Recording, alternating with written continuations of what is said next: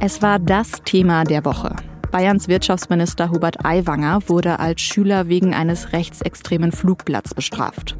Jetzt steht er unter Druck und auch sein Koalitionspartner Markus Söder. Mit einem der bekanntesten Historiker Deutschlands habe ich darüber gesprochen, was eigentlich drinsteht im Flugblatt. Mit dem Antisemitismus-Experten Wolfgang Benz. Und dabei haben wir auch über die politische Kultur im Bayern der 80er Jahre gesprochen. Natürlich geht es in dieser Podcast-Folge auch um alles, was in dieser Woche sonst noch wichtig war. Sie hören auf den Punkt, ein Podcast der Süddeutschen Zeitung. Ich bin Anmalin Hult. Schön, dass Sie zuhören. Normalerweise spricht Hubert Aiwanger immer frei vor der Presse. Aber diesmal bei der Pressekonferenz am Donnerstagnachmittag liest er sein Statement von einem Zettel ab, der vor ihm auf dem Tisch liegt. Ich war nie ein Antisemit, ich war nie ein Menschenfeind. Die Vorwürfe haben mich erschreckt. Ich kann mich nicht erinnern, jemals einen Hitlergruß gezeigt zu haben. Ich habe keine Hitlerreden vor dem Spiegel einstudiert.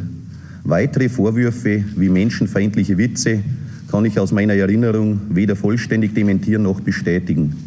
Sollte dies geschehen sein, so entschuldige ich mich dafür in aller Form. Aiwanger spricht hier über Vorwürfe um ein rechtsextremes Flugblatt. Darüber haben wir auch in der Auf den Punkt Folge von Montag gesprochen. Als meine SZ-Kolleginnen und Kollegen Aiwanger mit dem Flugblatt konfrontiert haben, hat der erstmal abgestritten, dass er etwas damit zu tun hat. Später hat er dann eingeräumt, dass dieses Flugblatt damals tatsächlich bei ihm in der Schultasche gefunden worden war und dass er damals auch dafür bestraft wurde. Damals war er 17 Jahre alt. Geschrieben habe er das Flugblatt aber nicht, das sei sein älterer Bruder gewesen, sagt Aiwanger. Sein Bruder hat das auch bestätigt. Im Laufe der Woche gab es dann weitere Vorwürfe gegen Aiwanger. Ehemalige Mitschüler von ihm berichten, dass er als Schüler häufig Witze über Juden gemacht habe und auch den Hitlergruß gezeigt habe. Bayerns Ministerpräsident Markus Söder, der fordert Antworten. Als Aiwangers Koalitionspartner steht er jetzt kurz vor der Landtagswahl Anfang Oktober unter Druck. Währenddessen stehen die Freien Wähler, Hubert Aiwangers Partei, weiter hinter ihrem Vorsitzenden. Bei seinem Pressestatement am Donnerstagnachmittag hat sich Aiwanger dann entschuldigt. Das haben wir gerade auch in Teilen gehört. Und er hat gesagt, dass er sich als Opfer einer politischen Kampagne sehe. Ich habe den Eindruck, ich soll politisch und persönlich fertig gemacht werden. Es ist ein negatives Bild von mir in den letzten Tagen gezeichnet worden. Das bin nicht ich. Das ist nicht Hubert Aiwanger. Aiwanger betont außerdem, dass die Sache mit dem Flugblatt ja auch schon ziemlich lang her ist. Die genannten Vorwürfe liegen 36 Jahre zurück. Das stimmt natürlich. Aber wie kann es eigentlich sein, dass Ende der 80er Jahre an einer Schule ein rechtsextremes Flugblatt erstellt und verbreitet wird? War die politische Kultur damals eine ganz andere? Genau darüber habe ich mit dem Historiker Wolfgang Benz gesprochen.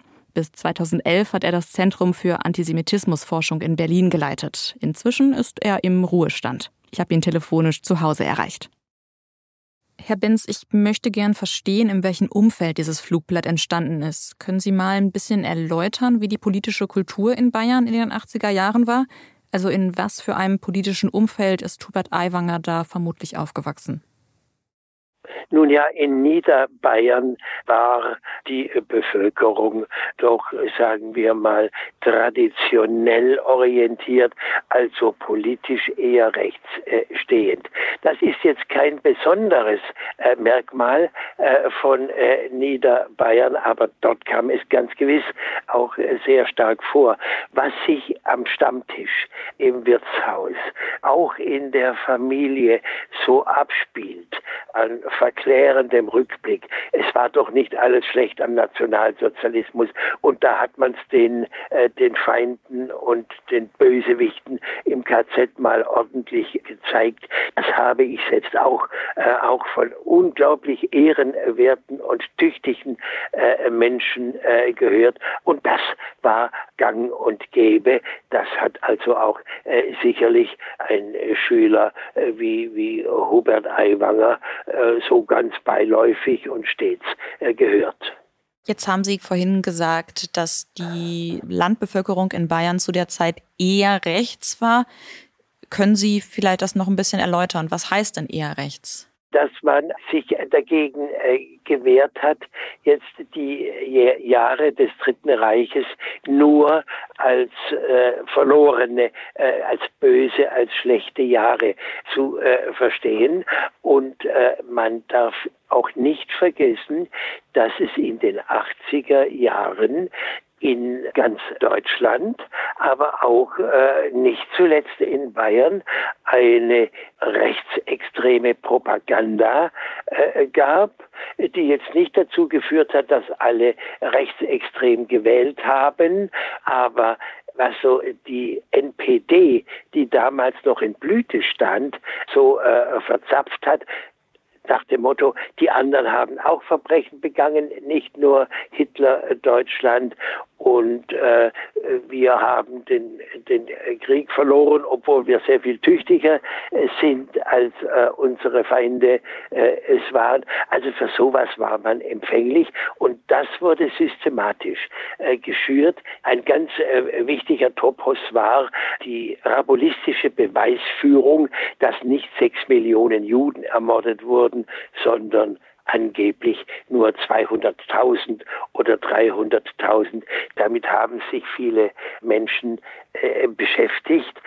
Und das ist natürlich kein Antisemitismus, der sagt, die Saujuden muss man alle umbringen oder alle Juden sind schlecht. Das ist aber ein Antisemitismus, der sich davon ernährt, dass man eine Rechtfertigung äh, dafür äh, sucht, dass der Holocaust in seiner, in seiner Größenordnung und in seiner brutalen Gewalt als einmaliges Menschheitsverbrechen verharmlost und verkleinert wird. Dann sprechen wir vielleicht mal über das Flugblatt, das damals in der Tasche von Hubert Aiwanger gefunden wurde. Sie wissen ja, was drin steht. Was war Ihr erster Eindruck, als Sie das Flugblatt gesehen haben? Mein erster Eindruck war, das ist nichts Neues, das kenne ich ja. Äh, denn so Ähnliches ist auch in anderen Schulen, auch außerhalb Bayerns kursiert. Ich bin einmal in Berlin in eine Schule gerufen worden, um ein hundertköpfiges Lehrerkollegium, also in einem Gymnasium, darüber aufzuklären, ob es wie ein, äh, wie man damit umgehen soll. Da hat ein Lehrer ein Pamphlet bekommen. Er wurde namentlich genannt. Sein Leben sei unnütz und deshalb habe die Kommission zur Ausmerzung Fortsetzung unerwünschten Lebens beschlossen, dass sein Leben ein Ende haben solle. Er möge sich im Krematorium einfinden und ein Bündel Holz mitbringen, sowie Anzündmaterial und Briketts. Und das haben etliche Lehrer haben bezweifelt, dass das irgendetwas mit Auschwitz äh, zu tun haben äh, könnte. Ich habe sie aufgeklärt, dass das unter allen Umständen eine entsprechende Konnotation ist. Dieses Eiwanger Flugblatt ist deutlicher und ist in, in, insgesamt von größerer Rohheit, größerer Stumpfheit, größerer Bösartigkeit gezeichnet.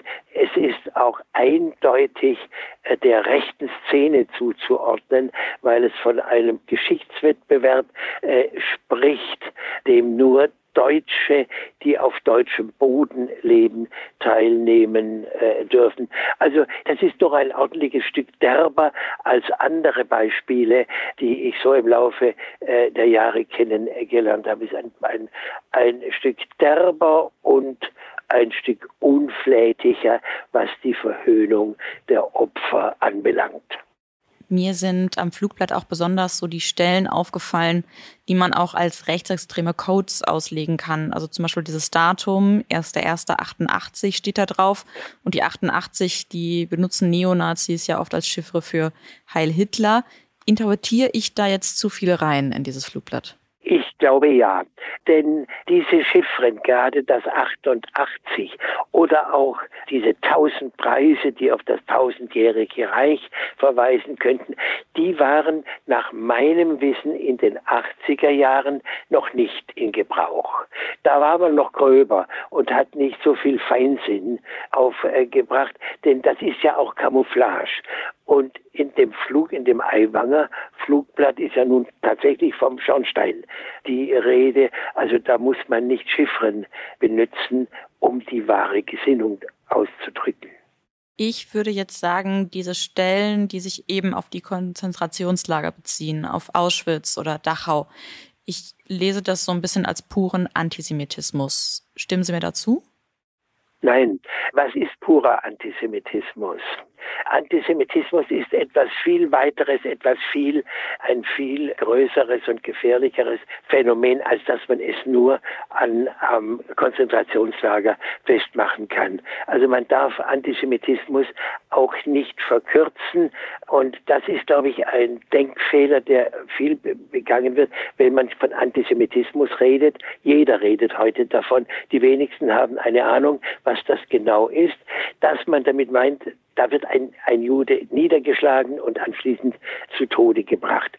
In den Konzentrationslagern sind nämlich nicht nur Juden umgebracht worden. Also man machte, man verkürzt die Sache, wenn man alle Konzentrationslager Häftlinge zu Juden erklärt und äh, man verharmlost gleichzeitig auch die Sache, wenn man nicht den Alltagsantisemitismus, also die Feindschaft gegen Juden, weil sie Juden sind, wenn man das außer Acht lässt und sozusagen nur den, den Totschlag, den Mord an Juden als Antisemitismus gelten lässt. Aber man kann ja schon sagen, dass das Flugblatt neonazistisch ist. Man kann, man muss auch die antisemitischen Konnotationen dieses Flugblattes nicht schönreden. Das, das äh, Flugblatt erinnert mich in seiner Herkunft aus der rechtsextremen, aus der Neonazi-Szene. Äh, ich kann mir auch nicht vorstellen, dass Hubert Aiwanger oder sein Bruder, der es ja angeblich verfasst haben soll, dass die sich das alles ausgedacht haben, sondern die haben das irgendwoher, von irgendwoher übernommen. Aber wer so etwas verteilt, verbreitet, muss sich darüber im Klaren sein, dass auch Juden gemeint äh, sind, äh, wenn die Opfer des Nationalsozialismus äh, so verhöhnt werden. Und da Juden die größte Opfergruppe des Nationalsozialismus sind, sind sie selbstverständlich gemeint. In den letzten Tagen wurde viel darüber diskutiert, wie gravierend denn jetzt dieses Flugblatt eigentlich ist. Und das ist ja auch über 30 Jahre her, dass es bei Hubert Aiwanger in der Schultasche gefunden wurde. Egal, wer es jetzt damals verfasst hat, er oder sein Bruder, kann man so ein Schreiben als Jugendsünde abtun.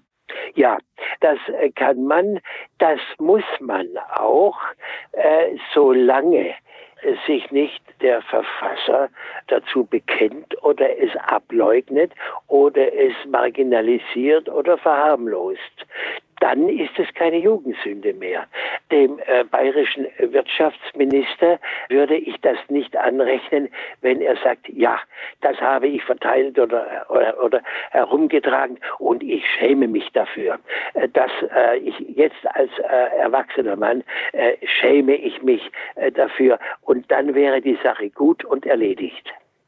Wenn er aber erst sagt, er weiß nichts davon und der Bruder hat das äh, geschrieben, gleichzeitig bekennt, dass er eine Strafe dafür akzeptiert hat und dann hinterher weinerlich von einer äh, von einer Schmutzkampagne äh, spricht, dann ist er unglaubwürdig und dann spielt auch nicht mehr das Flugblatt äh, aus der Jugendzeit die große Rolle, sondern wie der erwachsene Politiker damit umgeht. Da nützt seine Beteuerung, er sei kein Antisemit oder seine Rede, er sei ein Menschenfreund, überhaupt nichts. Der ehemalige Lehrer der Aiwangers, der den Vorfall gemeldet hat, sagt ja, dass ihn Hubert Aiwangers Rede in Erding dazu gebracht hat, sich zu melden mit dem Flugblatt, weil er da einen Zusammenhang gesehen hat mit der mutmaßlich rechtsextremen Gesinnung von Aiwanger zu Schulzeiten mit dieser Rede in Erding. Wie bewerten Sie das, wenn Sie heute Aiwanger bei Reden hören? Ja, ich bewerte das sehr viel höher. Und wenn Aiwanger wie in Erding davon schwafelt, dass man sich die Demokratie zurückerobern müsse und da ganz eindeutig nach rechts blickt, also dass äh, eine, eine rechte mögliche Anhängerschaft oder, oder Wählerschaft mit diesen Sentenzen, wie sie äh, Wutbürger, Querdenker äh, benutzen, dann ist das Diffamierung der Demokratie. Das äh, bewerte ich auch als den, als den eigentlichen Sündenfall. Schauen wir vielleicht auch noch mal auf die politische Kultur in der heutigen Zeit. Klären die Schulen denn heute besser auf über die Zeit des Nationalsozialismus als zum Beispiel in den 80er Jahren? Ja, zweifellos. Äh, zweifellos tun die das. Aber die Schule ist nicht allmächtig und der Lehrer kann nur die erreichen, die auch erreicht werden wollen. Und wenn andere äh, Einflüsse, die etwa aus der Familie kommt, oder wenn da so ein alter Opa da sitzt, der äh, kein Demokrat ist, der ein Antisemit ist, der es an der Niere hat und von Grund auf bösartig ist, dann dem Schüler, der aus der Schule kommt, äh, nach Hause kommt und was erzählt, sagt, glaub's nicht und es ist alles in Wirklichkeit anders, dann hat der Großvater möglicherweise die größere Autorität als der beste und engagierteste Geschichtslehrer. Könnte denn ein solches Flugblatt auch noch heute von Schülern angefertigt werden? Ja. Angefertigt weiß ich nicht, äh, sondern in der Regel werden da Vorlagen, äh, Vorlagen äh, äh benutzt und äh, davor sind wir niemals äh, gefeit, dass Menschen schlechte Witze über den Holocaust machen, dass äh, Menschen aus äh, Gefühlen der Schuldumkehr, aus äh, Gefühlen der Schambewältigung oder nur weil sie es lustig finden. Denn heutzutage muss ja alles irgendwie Unterhaltungswert haben und äh, lustig sein. Das halte ich durchaus für möglich. Aufklärung ist eine sehr langwierige und sehr mühselige äh, Sache und ein sehr fragiles Unternehmen, das immer ganz leicht im Einzelfall gekippt äh, werden kann. Also das muss man immer, äh, immer im Auge behalten, bevor der Ruf erschallt, besserer Schulunterricht, mehr Geschichtsunterricht. Das hilft nicht. Es kommt immer auf äh, die Einstellung, auf äh, das äh, Gesamtsetting, Umfeld und Familie an. Was könnte denn nach Ihrer Einschätzung noch besser laufen? Was müsste sich ändern für mehr Prävention an den Schulen oder auch in der Gesellschaft an sich? Naja, die Skandalisierung eines Flugblattes erregt ja auch eine, vielleicht eine gewisse äh, Sensibilität bei heutigen äh, jungen äh, Menschen. Also mit anderen Worten, Demokratie muss äh, täglich und stündlich mit allen dafür tauglichen Mitteln neu erkämpft werden. Da äh, darf einem nicht äh, der Atem zu kurz werden. Vom ständigen Auf der Hut sein und äh, vom Nicht-Nachlassen im demokratischen Bewusstsein. Davon hängt alles ab. Vielen Dank, Herr Benz, für Ihre Einschätzung. Bitte sehr.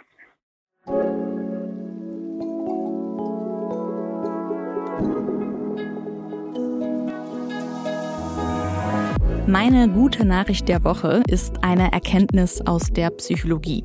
Ich mache mir nämlich viel öfter, als ich das gern zugeben würde, Gedanken darüber, wie ich auf andere wirke. Sitzt meine Frisur eigentlich? Habe ich schon wieder Falten im Hemd? Und, und, und. Zwei Psychologinnen der Uni Hamburg haben sich damit beschäftigt, worauf Menschen am meisten achten, wenn sie sich ein Bild von einer anderen Person machen. Und Überraschung, Stereotype spielen dabei eine große Rolle. Aber, und das ist die gute Nachricht, eben nicht nur. Es hängt auch viel davon ab, wie ich mich verhalte. Das könnte für meine Außenwirkung nämlich viel wichtiger sein als mein Aussehen. Also, wenn ich zum Beispiel in der U-Bahn einem Mann gegenüber sitze, der mir erstmal, aus welchem Grund auch immer, unsympathisch vorkommt, dann könnte sich meine Meinung ganz schnell ändern, wenn ich zum Beispiel sehe, dass der Mann einer alten Frau seinen Platz anbietet oder ihr die Tür aufhält. Und dann wirkt er plötzlich doch nett und freundlich auf mich. Und so geht es eben nicht nur mir, sondern laut den Psychologinnen der Uni Hamburg eben auch vielen anderen Menschen. Und sie sagen, eindeutiges Verhalten, positiv oder negativ, kann die Wirkung von Stereotypen verringern. Und ich finde, ist so schön zu wissen, dass das Aussehen eben nicht alles ist.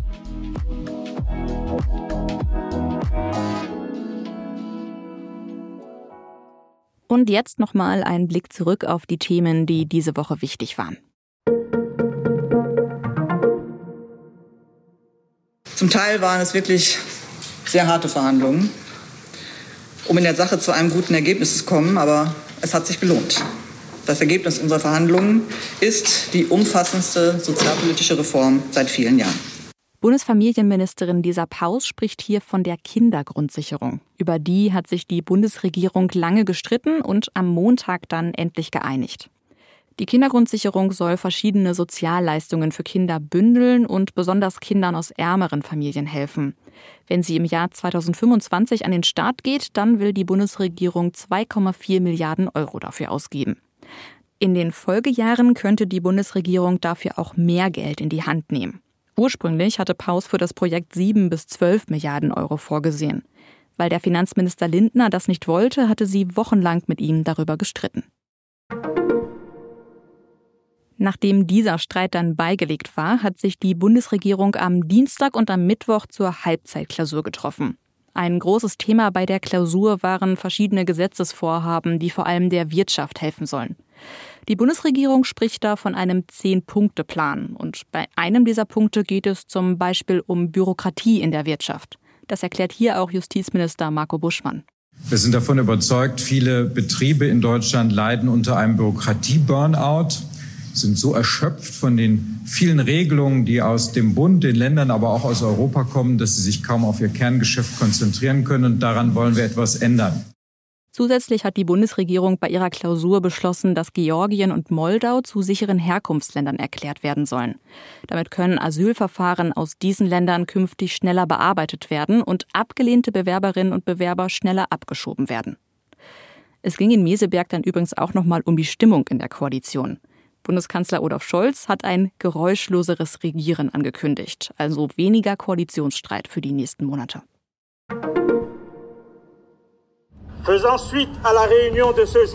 Das ist eine Erklärung von Militäroffizieren aus Gabun, einem Land in Zentralafrika zwischen Kamerun und dem Kongo.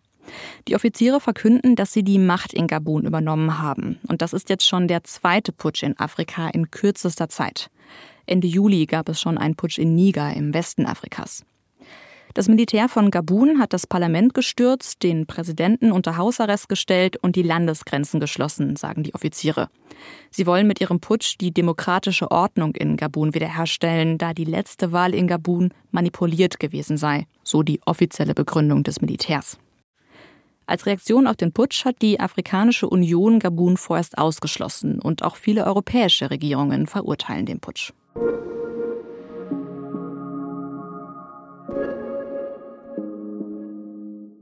Dann schauen wir jetzt noch mal auf die Themen, die kommende Woche wichtig werden. Die hat mein Kollege Johannes Korsche vorbereitet. Und es ist auch wirklich was los. Also fangen wir vielleicht dazu mal im Inland an.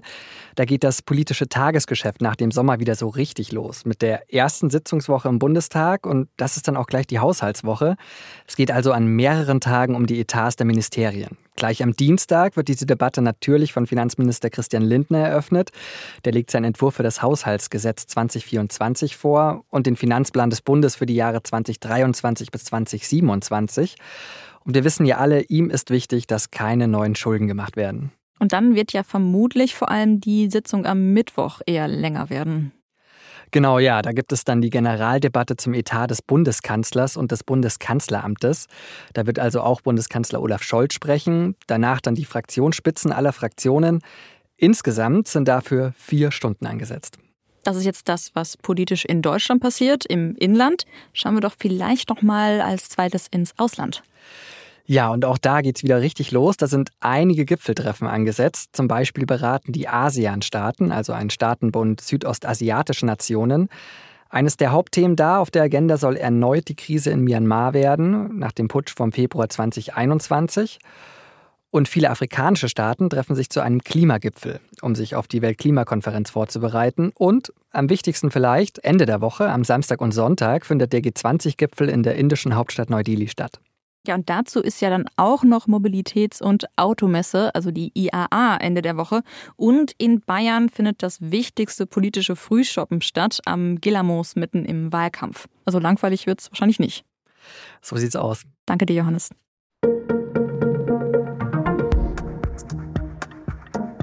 Vor den Toren der Stadt Bern soll im Mittelalter etwas fast Unglaubliches passiert sein. Ein Mann und eine Frau sollen im Jahr 1288 miteinander gekämpft haben. Er in Rüstung, sie im langen Kleid. Und wenn die Darstellung des Geschichtsschreibers stimmt, dann hat die Frau den Kampf gewonnen. Gab es im Mittelalter wirklich Zweikämpfe zwischen Männern und Frauen? Vielleicht zwischen Ehepartnern? Mein Kollege Jakob Wetzel hat dazu recherchiert. Was er herausgefunden hat, lesen Sie in der SZ von Samstag.